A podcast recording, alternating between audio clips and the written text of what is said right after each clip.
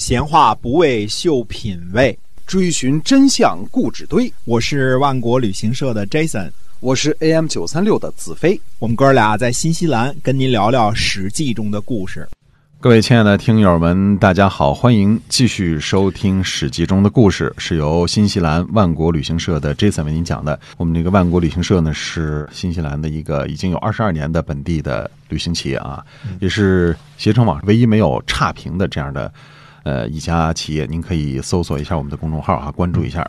我们前面已经讲过不少楚怀王的故事啊，嗯，主要是他被张仪欺骗。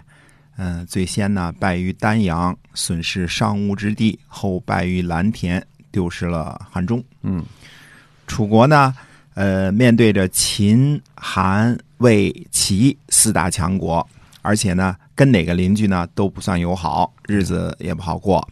本来和东方强大的齐国联络呢，可以制衡秦国，中间可以针对三晋。特别是邻居韩国和魏国，应该是楚国外交的上上之选。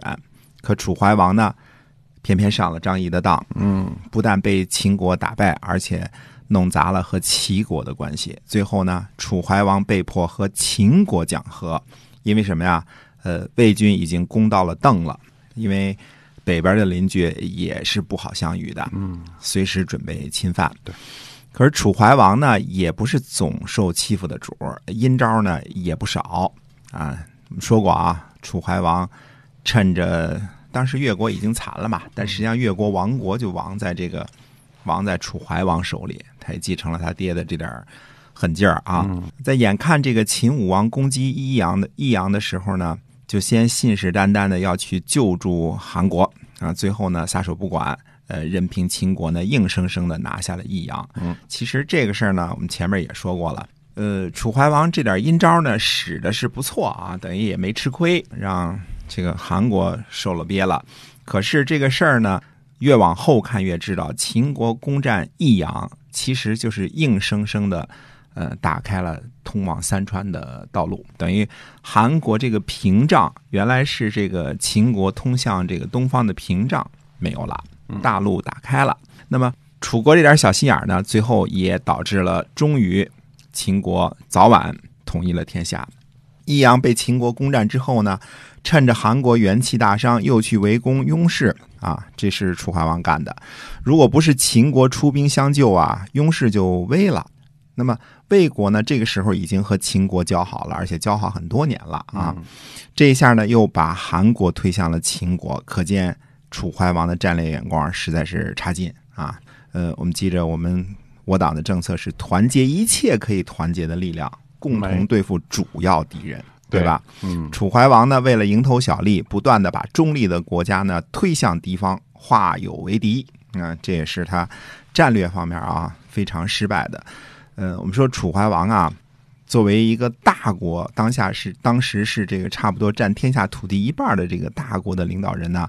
嗯，不够水平，水平太差，嗯，水平太差啊，嗯，眼光实在是成问题，嗯，有一次魏襄王送了一位王美人给楚怀王，楚怀王很是高兴。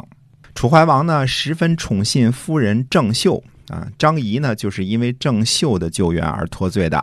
郑袖知道呢，楚怀王喜欢新人，就对新人呢示好，衣服什么完好啊，嗯，喜欢什么就都送给王美人。甚至比楚怀王对新人还好，楚怀王就说：“说妇人呢，嫉妒乃是天性。如今郑袖呢，知道寡人喜欢新人，比寡人对新人还好呢。这就像孝子侍奉尊长，忠诚侍奉国君一样啊。”郑袖呢，知道楚怀王对自己一点也不怀疑，呃，自己嫉妒之后呢，就交给王美人说：“说大王啊，很喜欢你，虽然很喜欢，但是却不喜欢你的鼻子长得不好。”郑袖看人看的挺准啊，看来王美人有点稍微有点小缺陷啊，说鼻子长得不太好，所以以后啊，你见着大王呢，一定要把鼻子给掩起来啊，掩鼻。王美人就照办了。心虚嘛，是吧？鼻子长得差一点嘛。嗯，楚怀王就问郑袖说：“这个王美人见了我，怎么老老掩着鼻子啊？”嗯嗯，郑袖说：“我知道原因。”楚怀王说：“大胆说，不好听也没关系啊。”郑袖说呢，说王美人不喜欢您身上那味道，有狐臭，一句话给这个呃楚怀王就给激怒了，大怒大怒啊！楚怀王就高喊：“这个悍妇，马上把他鼻子割了，不许违反命令。”嗯，这个当时还加了一句：“不许违反命令。”那意思不能拖着不办，马上割，马上就割嗯，都不听他辩解哈。对了，嗯，这郑袖就这么把王美人给糟践了，忒狠啊！这个。眼鼻啊，这是一个成了一个典故了啊。屈原是楚国的王族，担任楚国的左徒。屈原呢，博闻强志，明于治乱，娴熟辞令，这是古书上的话啊。在朝廷上呢，商议国事，发出号令，外出呢接待宾客，应对诸侯。本来呢，很受楚怀王的这个信任。嗯。屈原呢得罪了上官大夫，结果呢被上官大夫诬陷。上官大夫就对楚怀王说呀：“是大王命令屈原制定政令的，这个谁都知道。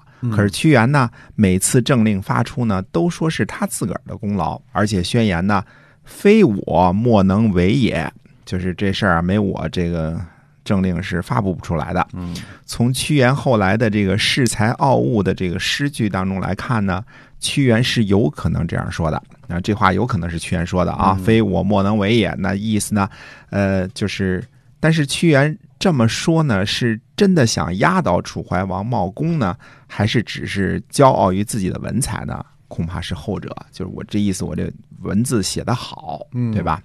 楚怀王呢，听信了谗言呢，就疏远了屈原。屈原呢，受了冤枉，所以写了《离骚》，表示呢。呃，对被疏远的不满，司马迁呢在这儿解释说：说天是人的本源，父母是人的根本，人没有出路呢，就会返本。凡是人劳苦疲倦的时候呢，就会呼喊天。嗯，这都知道是吧？哎呀，天哪，天哪，救救我吧！救救你！疾病痛苦的时候呢，就会呼喊父母，妈呀，是吧？爹呀，哎，哎呦，疼死我了！是，呃，屈原呢，正道直行。竭忠尽智，侍奉国君，反而受谗言被疏远，怎么能不生怨恨呢？嗯啊，屈原呢，虽然有才干，但是不同俗流，没有政治家的圆滑，但却是一个伟大的诗人。司马迁称赞说呀：“说国风好色而不淫，小雅怨匪而不乱。”若离骚者，可谓兼之矣。就是说，离骚的这个艺术造诣啊，可以兼有国风和小雅的优点。嗯，这可以算作很高度的赞扬了啊。诗三百当时是几乎唯一的这个文学经典，对吧？嗯。那么后来楚怀王呢去了秦国，这是后事啊，以后我们还会慢慢讲啊。这个小儿子子兰做了令尹，又进谗言，最后呢，呃，新的国君呢又放逐了屈原，最后屈原呢自沉汨罗江而死。后来民众呢用这个竹叶包着碾米啊，投入江中喂食鱼虾，不让鱼虾呢破坏屈原的尸身，这就是粽子的由来啊。端午节赛龙舟也是为了驱赶鱼虾，呃，可见民众对这位政治才干、诗才横溢的这个屈原呐。还是非常敬仰的。对，那么楚怀王呢？我们总结啊，这个地方我们说说这段时期的楚怀王。楚怀王呢，叫做内囿于郑袖，外戚张仪啊，疏远贤臣屈原，基本上这是他的三大罪过。但是这位楚怀王呢，还不至于这三大罪过而已啊。以后呢，我们慢慢会把这话茬接起来讲一讲，楚怀王为什么又去秦国呢？去秦国是怎么一回事呢？那么最后楚怀王这个怎么终了呢？这个是后话，以后我们再讲啊。那么今天我们这史记中的故事呢，先跟大家聊到这儿。好，感谢您的收听，我们下期再会，再会。